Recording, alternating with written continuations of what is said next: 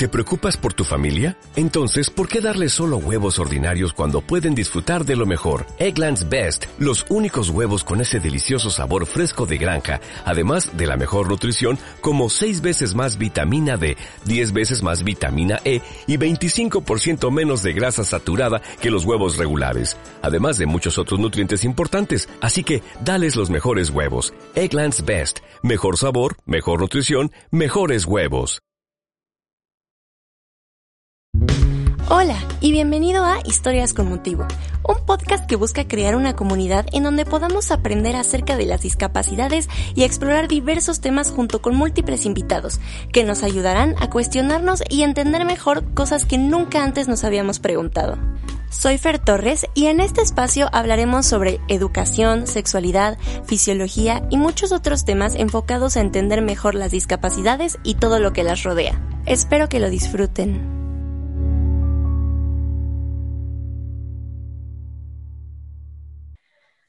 Hola, bienvenidos y bienvenidas a Historias con Motivo. Muchas gracias por escucharme el día de hoy y les traigo un capítulo padrísimo porque es el primero de la sección nueva de Historias con Motivo. Un capítulo en el que le contaré a mis invitadas o invitados, según sea, la historia de un personaje, eh, una institución o de algún acontecimiento que esté relacionado a la discapacidad.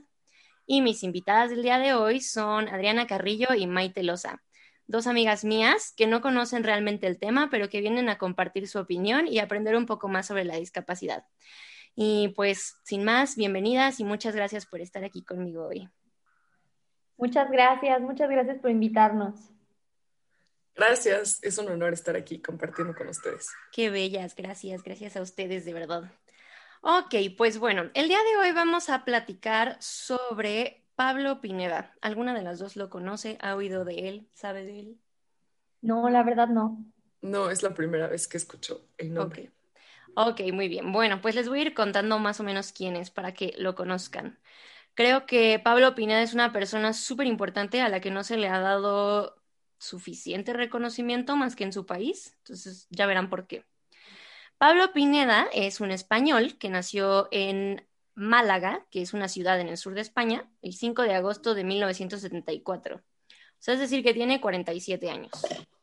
Y es una persona que tiene síndrome de Down. Em, Pablo Pineda, lo que lo distingue, como que lo diferencia de cualquier persona con síndrome de Down, es que fue el primer universitario europeo con síndrome de Down o sea, lo ponen como el primer universitario europeo, pero es el primer universitario del mundo que tuviera la discapacidad de síndrome de Down. Entonces, eso, es, eso ya es como, o sea, pues marcó ahí una raya súper impresionante. Y además es ponente, es presentador, es escritor y es actor galardonado con la Concha de Plata al mejor actor en el Festival Internacional del Cine de San Sebastián en 2009 porque participó en una película que se llama Yo también, y ya platicaremos un poco más de eso. A ver, hasta ahí, ¿qué opinan? Wow. Pues sí, está súper impresionante pues la trayectoria. todo lo que ha hecho, la gama de todo lo que ha hecho también. Súper multitasking. Exacto. Sí, claro. Sí, está cañón, porque además es, les digo, es como súper conocido en su país, está súper reconocido porque pues fue muy impresionante que o sea, se tiene esta creencia de, primero que nada, la discapacidad, ¿no? En general, que pues no puedes lograr nada, ¿no? O sea, que si tienes discapacidades, estás súper limitado y no vas a poder hacer mil cosas. Y luego, aparte, pues el síndrome de Down no nada más es una discapacidad física o motora, sino que además es una discapacidad cognitiva. Entonces, como que nadie se espera eso y él como que rompió muchísimas barreras. Y además ahorita es súper reconocido como expositor, ha tenido TED Talks, o sea... ¡Qué padre! Sí, es una, es una gran persona, pero lo conocen muchísimo en España, pero aquí en México, la verdad no sé si en otros países, pero como que en otros lugares no, no lo conocen tanto. Qué lástima, de verdad creo que deberíamos de conocer todos un poquito más de su historia, todo lo que ha hecho y todo lo que viene a enseñarnos. Está cañón, está cañón. Sí, justo. Bueno, les voy a platicar un poco más de él. Seguro. Em, vi por ahí un documental que no sé si los ubican, que antes los pasaban muchísimo en la tele, así de que en la noche se llamaba La historia detrás del mito. No sé Sí me si- suena el nombre. Bueno, a mí también. Ujú. Eran como documentalcitos así de una hora de diferentes personajes que son, pues sí, ¿no? O sea, que es como, como leyendas o como mitos y entonces te contaban todo lo que había sucedido antes de que se volvieran esa persona reconocida. Y mm, hicieron una sobre Pablo Pineda. Entonces, mucha de la información que tengo es de ese documental, más otras fuentes de información que por ahí conoce- mencionaré. Pero bueno, eh, primero que nada es el más pequeño de cuatro hermanos. Entonces, tiene tres hermanos más grandes. Es hijo de Roque Pineda y María Ferrer. Y los menciono porque creo que son como la base de que él se desarrollara como se desarrolló. O sea, no sé qué Sí, piensen seguro. ustedes, pero, pero creo que los papás hicieron, pues, si no toda la diferencia, una gran parte de la diferencia, ¿no?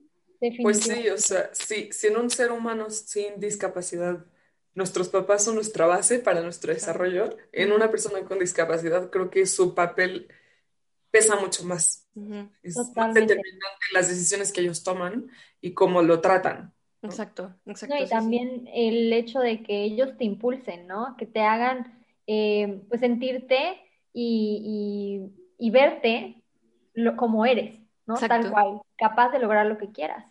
Exacto, exacto. Me encanta eso que dices, May, y creo, luego lo voy a, lo voy a mencionar más adelante, porque, bueno, no me voy a adelantar, pero ahorita les, les digo. Entonces, lo primero que me llamó la atención de su historia es que lo mencionan que en su familia no se hablaba abiertamente del síndrome de Down. O sea, sus papás jamás se sentaron con sus hermanos a decirles de que, oigan, Pablo tiene síndrome de Down, ¿eh? O sea, o su hermano se ve diferente a ustedes por sus ojos, por sus características físicas, porque tiene una discapacidad, o habla diferente porque esto, o sea, y jamás le dijeron a Pablo así como, vamos a sentarte para que sepas que tienes una discapacidad, ¿no? Para que te ubiques, ¿no? Por decir, entre comillas. Entonces, a mí me causó mucho conflicto, no sé qué piensen ustedes, porque no sé si es como cerrarte y pensar como no existe, lo hacemos como que no hay, o si lo normalizas tanto que entonces no hay necesidad de sentarte a explicar por qué es diferente o y además también mencionan que pues que en la familia era como uno más, o sea, tenía sus, sus tareas igual que sus hermanos, tenía sus como sus responsabilidades y también tocaban ciertas cosas, o sea, como que nunca marcaron una diferencia y por lo tanto sus hermanos y también salen por ahí, obviamente mencionan que pues se daban cuenta, ¿no? Pero pero pues que nunca lo hablaron abiertamente, no sé, ¿qué, qué piensan?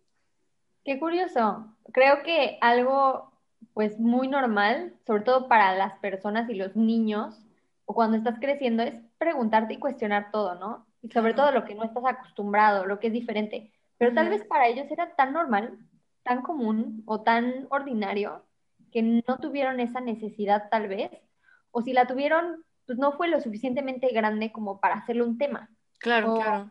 algo que, que quisieran ellos seguir preguntando, cuestionando, se me hace extraño. Yo también me encuentro así como en esa disyuntiva de, ¿habrá sido bueno, habrá sido malo? Pero por ver el outcome que tuvo, creo que sí. Creo que fue bueno. Que sí. ¿Tú qué Sí. piensas, Adri? Pues sí, realmente me brinca, me sorprende, o sea, como si es ahí como una llamada de atención. eh, definitivamente los resultados fueron muy positivos, pero no sé si necesariamente por haber tomado esa decisión. Puede Ok. ser que esa decisión haya sido muy ascendente, pero no creo que haya sido la única. Ahorita nos irás contando más. Claro, claro, sí, sí tienes toda la razón. Sí, como, o sea, como dicen las dos, creo que es algo extraño. O sea, al menos en el caso de mi familia, no, nunca me sentaron a decirme, oye, tu hermano tiene una discapacidad, tiene síndrome de Down, pero sí yo preguntaba, o sea, yo me acerqué, mi mamá lo cuenta como muchísimo y muy chistoso, y creo que también es una anécdota que cuento yo mucho, que mm, yo, yo moría por tener un hermanito y llegan con mi hermano y lo ponen así junto a la cama y ya está en su, en su neceser, porque además vivía conectado a mil máquinas porque tuvo otros problemas y así, y yo lo veía y yo me acerqué a mi mamá a preguntarle, oye mamá, ¿y para cuándo va a servir de algo mi hermanito? O sea, en la inocencia de una niña de cuatro años, ¿sabes? O sea, no era así de que, de que, que, esta, o sea, no era yo así de que ahí lo discriminé, ¿no? O sea, era como un, o sea, güey, yo quería jugar con mi hermanito y, y no puedo jugar porque está ahí. Y entonces las preguntas llevaron a mis papás a poco a poco explicarme pues de qué iba, pero como que el que no se hable de la situación, sí se me hace algo raro, no sé. Ustedes, o sea, si ustedes estuvieran en la posición de tener, digo, son suposiciones, ¿no? Pero de tener un hijo o un primo, un hermano un, con una discapacidad, ¿ustedes se sentarían a hablarlo así como con la gente de, de su alrededor o, o, lo darían por hecho? ¿Cómo lo manejarían? A ver, tú, Adri.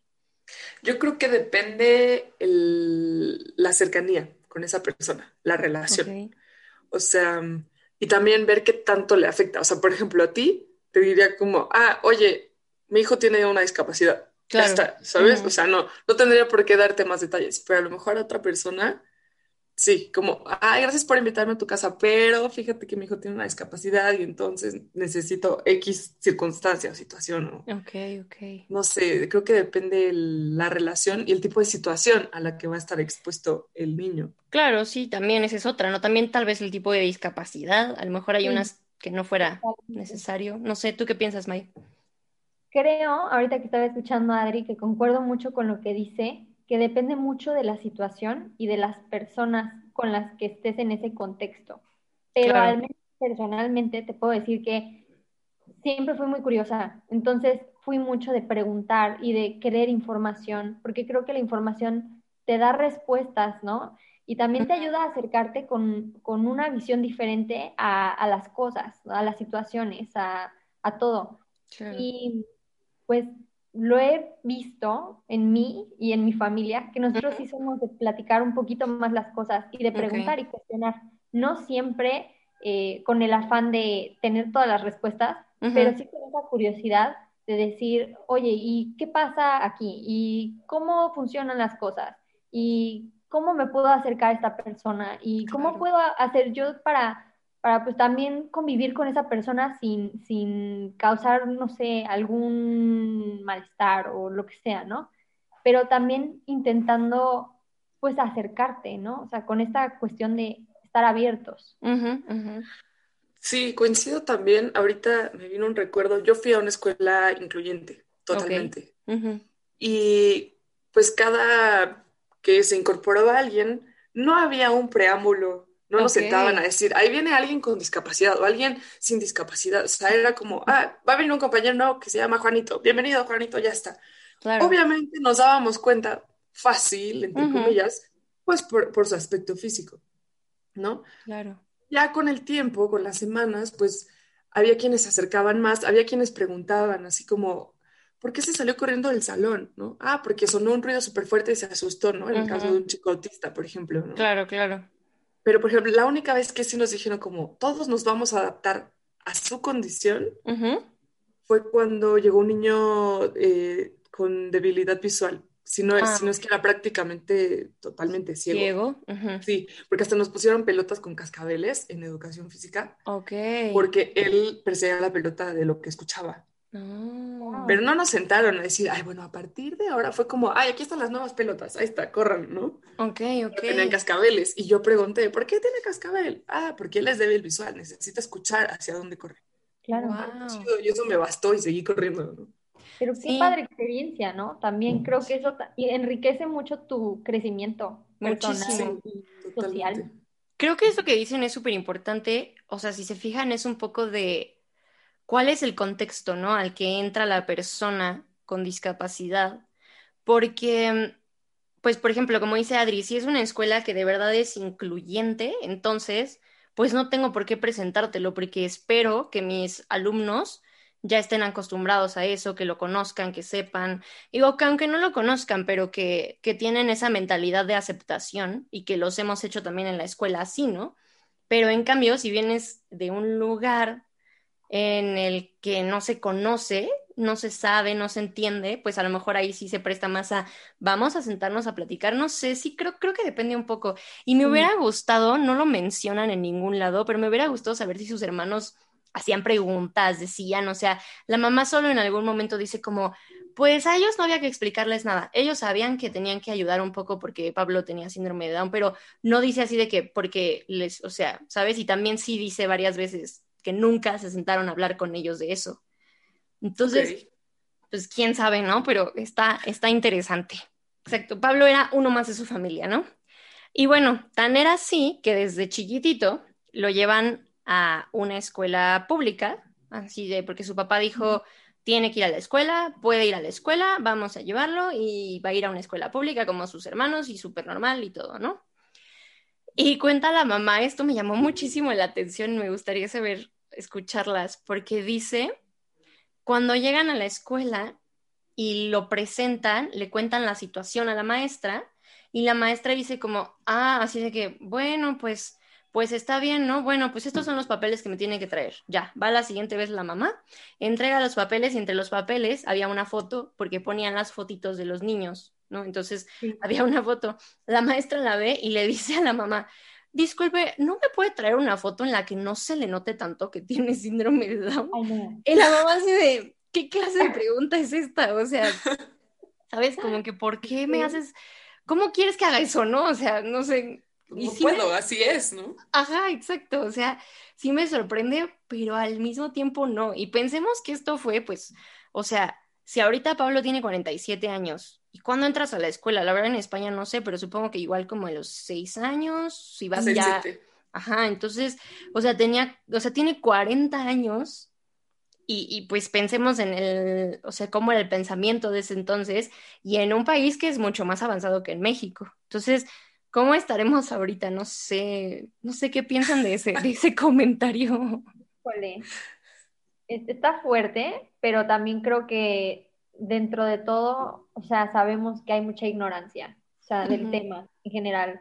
Entonces, pues no sé, quiero pensar que esa maestra lo hizo desde un lado súper inconsciente y desde un lado de mucha desinformación y tal vez, pues fuera de tacto, ¿no? O sea, también quiero pensarlo pero pues es que también es información, ¿no? O sea, si, si estás abierto a este tema y estás conviviendo constantemente o en tu vida has tenido a alguien que tenga una discapacidad, pues obviamente entiendes más.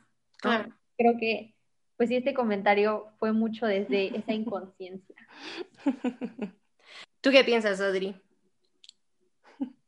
Pues coincido contigo de que me sorprende, pero no me sorprende. Eh, pues pidió algo que no se puede, ¿no? Realmente no se puede. A lo mejor con toda la buena intención de decir, si en, pues en la supervisión revisan las fotos y ven que físicamente es alguien distinto, me van a rechazar la, inscripción. Algo así quiero yo pensar que, ella supuso, ¿no? Pero, pues sí está, sí está mala onda el comentario. O sea, hace 40 años o hace 100 o ahorita, con nuestra mentalidad de ahorita, pues sí es un, mal, un comentario mala onda. Es claro pues no lo puedo cambiar. Es como si yo te digo, hey, no me gusta que tengas dos ojos, no puedes tomarte una foto, solo tengas un ojo. Me encantó eso, sí, sí, sí. Ay, sí, no, les juro, yo cuando lo oí, creo que más que indignada me dio mucha risa, o sea, de verdad decía yo, ¿cómo haces esa pregunta? O sea, ¿qué clase de pregunta es esa? Sí, está terrible.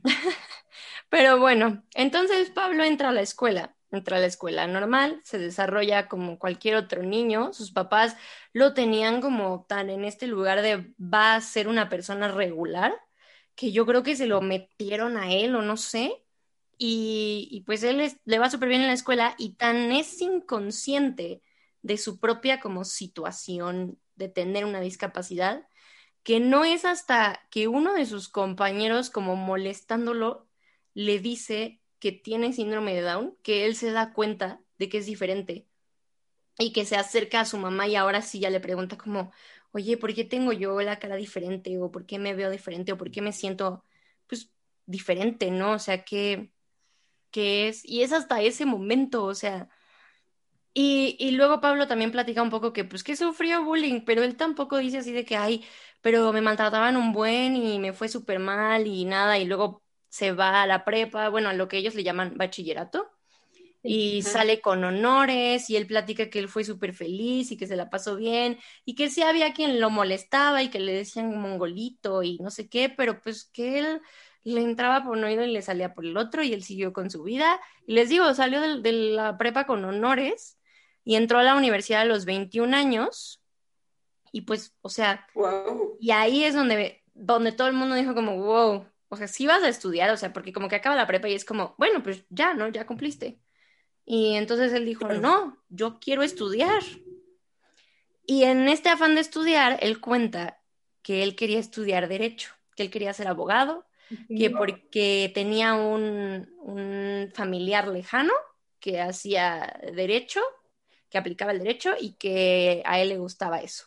Y que si no, que también le, le gustaba el periodismo, ¿no? Entonces, que también quería periodismo. Pero muy chistoso que él solito ahí, él se puso una barrera y dijo como, es que son carreras muy complicadas. Y él lo dice en sus entrevistas o en esta en este spot de televisión, dice como, es que son carreras muy complicadas y muy complejas. Entonces al final, con ayuda de su papá, un poco de su mamá y investigando y así, decide estudiar para ser magisterio en educación especial.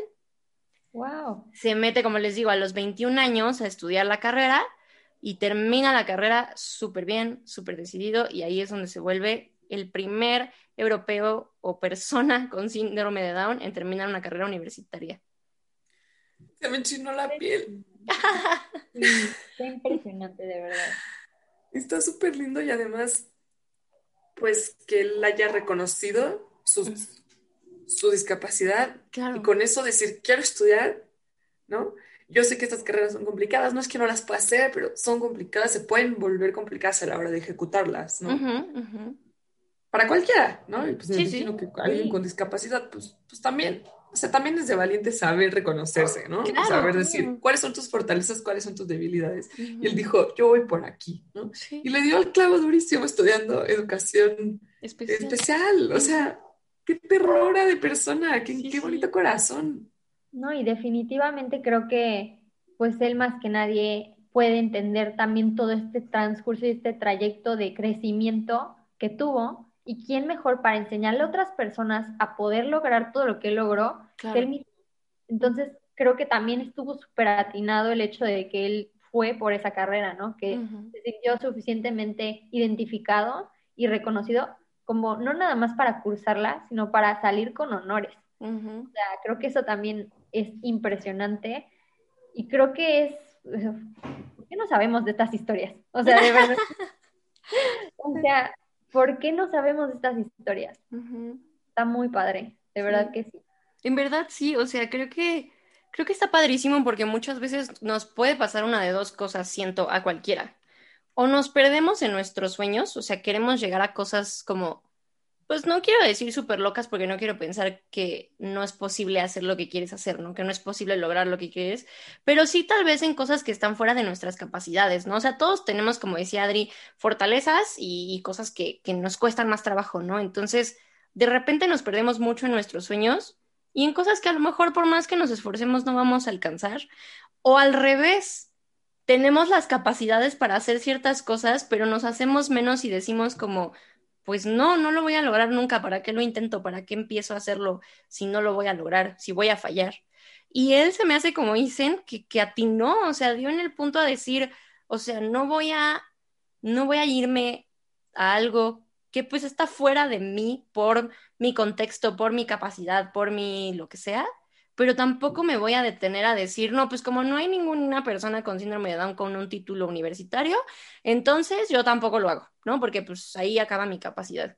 Entonces se, me, se me hizo padrísimo y no sé, creo que a veces, o sea, digo como, ¿por qué? ¿Qué hace que estén iluminados de esta manera? Y lo, lo digo iluminados, así como que se entiendan a sí mismos así y que las demás personas no. O sea, ¿en qué consistirá que muchas veces estamos tan en ese vacío y no sabemos qué pasa y que Pablo estuvo tan aterrizado a saber exactamente por dónde irse? Y les digo que ahora hace hasta TED Talks y es una figura súper reconocida en muchas partes del mundo. O sea, no sé, se me hace muy impresionante eso.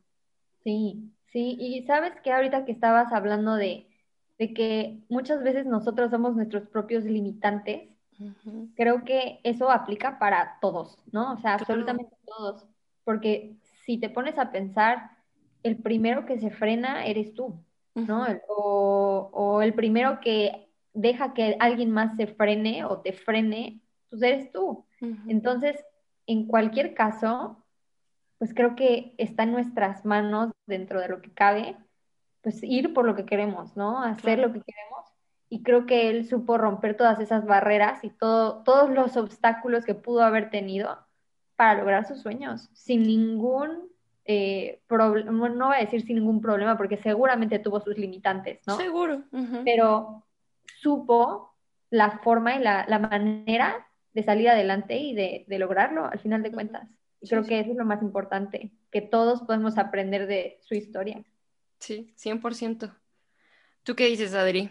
Sí, pues es un gran ejemplo, ¿no? Eh, la determinación, pero también la mm, humildad con la que supo tomar la decisión. Eh, y, como ir encaminándose, ¿no? Hasta llegar a esa conclusión y hacerlo de una forma tan destacada, creo que, mm, creo que es una gran lección de autoconocimiento, porque seguramente le costó, le costó muchos años y mucho proceso, como a todos, ¿no? Pero logró llegar a ese autoconocimiento y decir, ¿en qué soy bueno? ¿Qué me gusta? ¿Qué escuelas me ofrecen el, lugar, el espacio, la matrícula? Voy a tener estas limitantes, ¿quién me va a echar la mano? A lo mejor mis papás, mis hermanos, un compañero de clase, no sé, ¿no?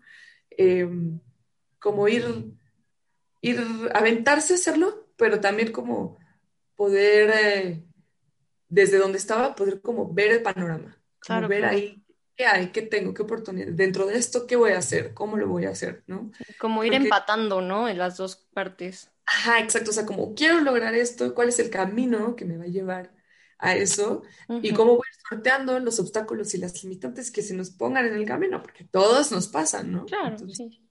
Creo que está, pues, muy linda su, su historia hasta aquí. Está, es una gran lección. Es una gran lección. Sí, sí, sí. Me encanta eso. Me encantan esas reflexiones. Y bueno, entonces, pues ya termina su carrera y entonces, antes de irse directo a ser maestro como tal, él decide a, o sea, dedicarse a contar su experiencia de vida y entonces empieza a dar ponencias, a ser conferencista. Eh, sus ponencias trataban sobre todo de promover la igualdad, de dar respeto hacia las personas con diferentes, entre comillas, capacidades. Y pues además es, o sea, se mete a un mundo que creo que va un poco por lo que decía Mai, que se vuelve preparador laboral para personas con discapacidad entonces, no nada más es como, ok, ya enseño y ya doy pláticas para apoyar esto y así, sino que además se vuelve, o sea, esta persona que, que pues, que va a ayudar al desarrollo de las personas con, o sea, con alguna discapacidad para su parte laboral. Entonces, además es una persona que, que pues está ayudando a la preparación, o sea, no nada más es gente entiendan y conozcan que todos somos iguales. Si no es, ok, a quien no se sienta listo o no esté listo para la vida laboral por diferentes cosas, los voy a ayudar a prepararse para eso. Y entonces, eso se me hizo muy impresionante. Y luego, además, como si no hubiera hecho muchas cosas, en 2009 eh, se vuelve actor de la película Yo también, que es una película que trata sobre un chavo que tiene una discapacidad, que tiene síndrome de Down y que conoce a una chava que no tiene una discapacidad y vive como su historia de amor.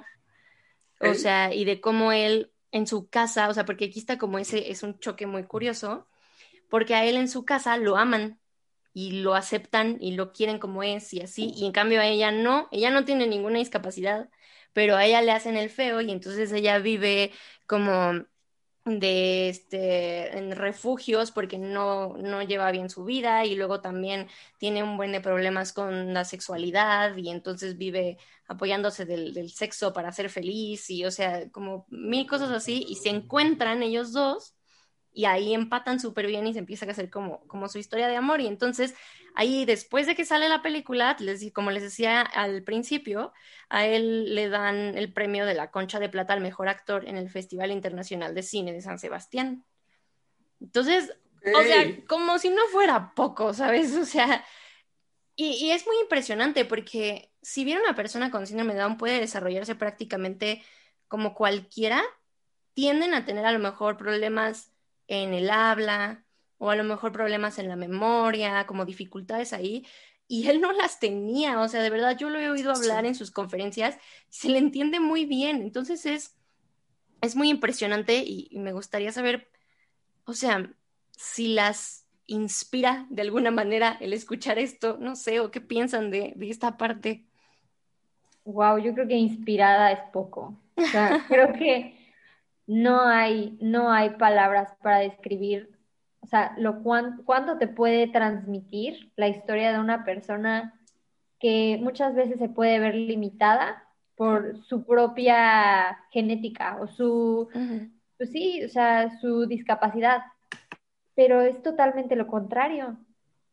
Y ahí es cuando dices, ajá, ¿y yo qué estoy haciendo, no? O sea, yo qué estoy haciendo, no nada más con mi vida, sino también para hacer que otras personas con discapacidad también tengan estas posibilidades y cumplir sus sueños. Entonces, wow, también se me pone la piel chinita.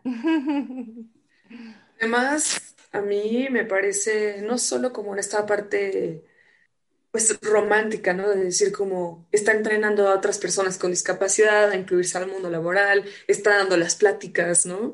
De pues, su experiencia de vida, de cómo él sorteó las dificultades, sino además las está monetizando. O sea, claro. Es, es que ser independiente económicamente es uno de los aspectos en los que uno tiene que lograr, ¿no? o sea, como o sea, en el, en el ideal de poder ser de su casa, de lo que sea. O sea, no solo eres independiente emocionalmente y físicamente, sino también monetariamente, ¿no? O sea, no sé en qué condiciones viva él, pero gana su propio dinero. O sea, ya eso lo hace independiente de decir, quiero comprarme esta cosa, quiero hacer tal viaje, quiero...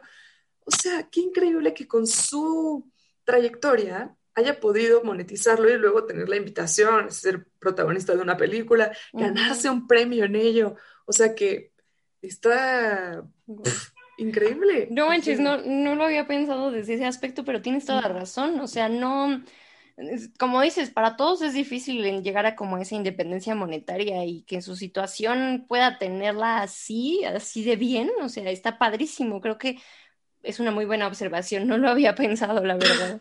muy admirable, muy admirable. Sí, sí. Y creo que hay personas que vienen a este mundo también para enseñarnos de qué forma estamos prejuzgando a otras personas o de qué forma estamos hasta nosotros mismos pues limitándonos, ¿no? Y creo que es algo muy padre poder ver en una persona como él que ha cumplido todo esto, o sea, y más, o sea, que ha aspirado a tanto, pues ver cómo lo ha hecho, ¿no? O sea, creo que para todos es una persona que, que ha llegado muy lejos y, ha, pues ahora sí que tachado ciertas cajitas en la lista por, por hacer, ¿no? Del ser humano, ¿no? Pero más que eso, pues ha roto barreras, ha roto barreras. Y eso es lo más importante que podemos, que podemos todos aprender. Claro, me encanta eso, es muy cierto. Me encanta eso de, las, de, la parte del romper las barreras. Creo que sí es súper importante porque todavía hay muchas. Y me llamó la atención investigando un poquito más como para entender la película y de qué iba la película. En alguna parte mencionan que el actor, bueno, no el actor, o sea, el personaje de él, de Pablo, en algún momento le dice a su mamá, es que ¿por qué me criaste como una persona normal si no soy normal? Y si además tú me aceptas aquí, pero allá afuera no me aceptan, porque en la película es, muy curioso, porque a e, o sea, ella en su, en su micromundo, que es su familia, no la quieren, pero afuera es como súper conocida y les digo que tiene relaciones sexuales a cada rato y todo el mundo le cae bien y lo que sea, ¿no? Y él al revés, él en su micromundo lo quieren un buen, pero afuera le cuesta mucho trabajo entrar. Y también en la historia, él entra a la universidad y en la universidad le hacen el feo, tanto profesores como, como alumnos, y entonces se vuelve todo un tema. Y entonces, imagínense qué fuerte como mamá que, le diga él, el personaje, ¿no? Que, que le dice, es que ¿por qué me hiciste así y me criaste y me mandaste a un mundo de normalidad, entre comillas, si afuera no me aceptan y solo me quieres aquí? Y entonces son micromundos de aceptación, pero no hay una aceptación real. Y además ahí me choca un poquito el, decir, entonces normalmente lo que hacemos, o sea, ¿qué, ¿qué, es lo que deberíamos hacer? ¿Aceptarnos? ¿O es aceptación? ¿O es conformarse? ¿O es negación? O sea, los papás que dijeron te vamos a criar como, como una persona normal, lo vuelvo a decir entre comillas, eh, ¿qué están haciendo? ¿Están negándose o están aceptando a su hijo? ¿O, o él, al querer decir, me hubieras criado como persona con discapacidad así 100% y no me hubieras mandado porque tal vez así sería feliz? ¿Eso es conformismo o es aceptarse a sí mismo? No sé qué piensan, a mí a eso me causó como muchísimo revuelo, o sea, como que no sabía qué pensar. Híjole, es que se vienen a mi mente muchísimas cosas ahorita. O sea, escuchándote también como que entendí la otra parte, ¿no? El, ¿para qué me, para qué, para qué sufro? O sea, ¿para qué sufro que no, no me aceptan afuera si me hubieras dicho tú desde el principio que así iba a ser? Claro. O sea, yo no hubiera esperado que me aceptaran si tú me hubieras dicho que no me iban a aceptar. Entonces, híjole, lo pienso y digo, qué fuerte, qué fuerte para los papás, qué fuerte para él como persona, bueno, el personaje, ¿no? Pero qué fuerte de todas las situaciones. Pero yo creo que pues ahí también va a como cada quien toma el mensaje, ¿no? Porque creo que igual también la otra parte está, está fuerte, ¿no? El hecho de decir, oye, ¿por qué me hiciste el feo desde siempre? ¿Y por qué me sentí diferente cuando realmente pude haber encajado, pude haber encontrado la forma de que me aceptaran todos los demás, ¿no? Pero pues viendo un poco también esta historia, creo que el hecho de que a él lo, o sea, ya como persona, no como personaje, que a él lo hayan hecho, eh, pues ahora sí como como darse cuenta de que no tenía una discapacidad como tal, o sea, nunca le recalcaron la discapacidad, sino que lo trataron como igual a sus hermanos o igual en este contexto de vida, pues eso le abrió las puertas a, ir por lo que quería, ¿no? Entonces, si me encuentro en una disyuntiva, creo que ambas están pues difíciles, ¿no? Son situaciones difíciles, pero creo que depende mucho de las personas y del enfoque que le den al mensaje. Claro, me encanta eso que dices, May. ¿Y tú, Adri, cómo lo ves? Pues sí, yo creo que está fuerte. O sea, sea como lo veas, está fuerte, ¿no? O sea, como ese, ese comentario de, pues, ¿por qué me creaste así? Sabiendo que en el mundo exterior, pues, iba a encontrarme con tantas limitaciones. Pero yo creo que tanto en la película como en la vida de Pablo, eh, su, las actitudes, las decisiones que tomaron sus papás fue desde el amor. claro. No conozco un papá que quiera hacerle daño a sus hijos, que tome decisiones para joderlos, para hacerles la vida imposible sean como sean sus hijos, con discapacidad, sin discapacidad, viscos, mancos, tercos, rubios. No conozco un papá que quiera joder a su hijo, o sea, con esa mala leche, ¿no? Entonces, yo creo que es súper respetable la forma en la que cada quien cría a sus hijos y las decisiones que uno toma por ellos cuando ellos todavía son incapaces de tomarlas. Y creo que son desde el amor. Y definitivamente la decisión que tomaron los papás de Pablo fue desde el amor tan consciente, un amor tan consciente, tan puro, que mira en qué resultó, ¿no? En una persona tan extraordinaria, tan maravillosa. Magnífica. Es verdad, sí, me encanta eso. No sé si eh, lo escucharon o igual a la gente que, que nos escucha en este momento, pero en el último capítulo de la temporada pasada tuvimos, hablamos un poco sobre eso, con dos mamás que tienen dos visiones muy diferentes, ¿no? Y que dicen o sea, en un caso es una niña que ha sido criada tanto como dentro de la, de la discapacidad, que ahora tiene un grupo de amigos, que son sus amigos que tienen discapacidad. Entonces, a ella tal vez le va a costar o tal vez nunca pueda ser una persona 100% independiente, pero tiene esa parte de amistad, de unión, de, sentirse aceptada, ¿no? Es sobre todo ya... Pertenencia. Ajá, exacto. Sobre todo a edades pues ya de más grandes, ¿no? Porque de chiquitos pues es fácil, entre comillas, pero ya más grandes se vuelve más complicado. Y entonces estaba la otra, el otro lado de la moneda de un niño al que lo crían como una persona regular, entonces que a lo mejor él sí pudiera estar preparado para la vida independiente, pero como siempre fue a escuelas regulares y no, no tiene ese sentido de pertenencia tan marcado porque todavía hay mucha discriminación, o tal vez no es como discriminación como tal, pero es un, pues sí, sí me caes bien, pero no te incluyo, ¿no? O sea, no, no eres parte de mi círculo. Estás en la escuela, te hablo, te veo, convivo contigo, no te trato mal, te trato bien, pero no te invito a mis fiestas, no te invito a esto, no hacemos cosas juntos, ¿saben? O sea, Entonces creo que ahí, ahí se me, me resonó un poquito con esa parte y con lo, con lo que dicen. Pues sí, como dices Adri, pues todas las decisiones las hacen los papás desde el amor, o sea, de, de las, pues querer hacerlo mejor, ¿no? Y pues nunca como papás me imagino, no soy mamá, pero supongo que nunca le vas a atinar, ¿no? O sea, siempre tus hijos van a decir que algo hiciste mal. Entonces, pues sí creo que, que eso es, es importante y como dicen las dos, pues las decisiones que tomaron los papás de Pablo al final, pues tanto también las que tomó Pablo, pero lo hicieron a él como es, lo llevaron a donde está. Entonces creo que eso es pues importantísimo.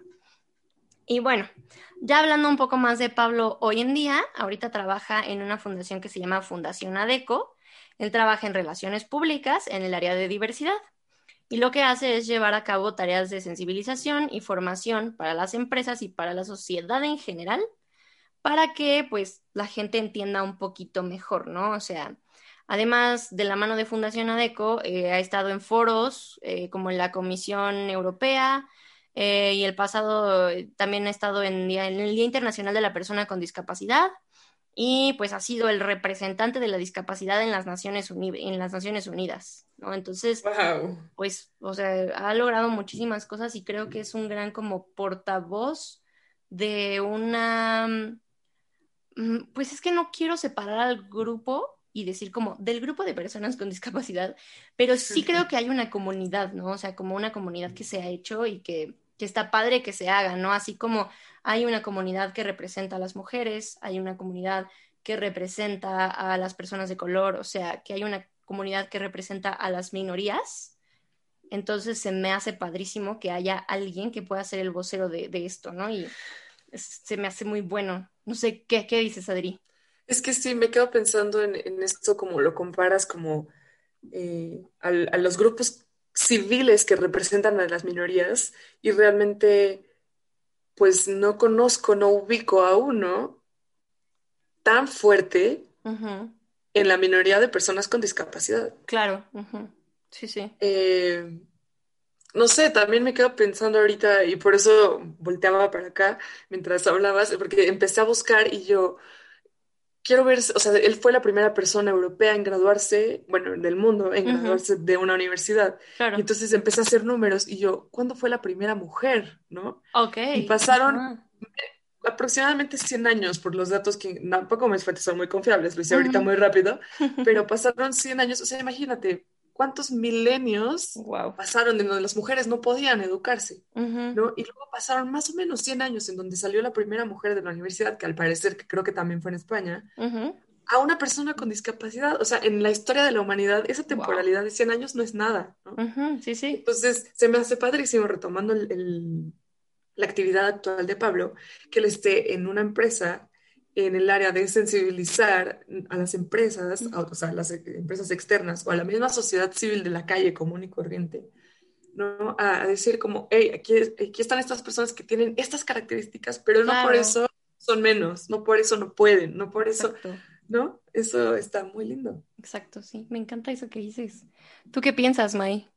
Wow, o sea, creo que es un tema que mucha gente no ha tenido la o sea, la dicha de empezar a tener e incluir en su vida. O sea, de verdad creo que todos deberíamos de empezar a incluir un poquito más esto en nuestras vidas, porque ahorita hablábamos de minorías, sí, y siempre hay gremios, siempre hay gente y pues tendemos a, agruparnos, ¿no? O sea, somos personas que, que somos sociables, tendemos a agruparnos, pero en general no nos damos cuenta de cómo también podemos nosotros agruparnos con otros grupos, ¿no? Y agruparnos en conjunto para ser mejores todos, o sea, y encontrar también fortalezas en otros grupos que posiblemente nunca hayamos volteado a ver.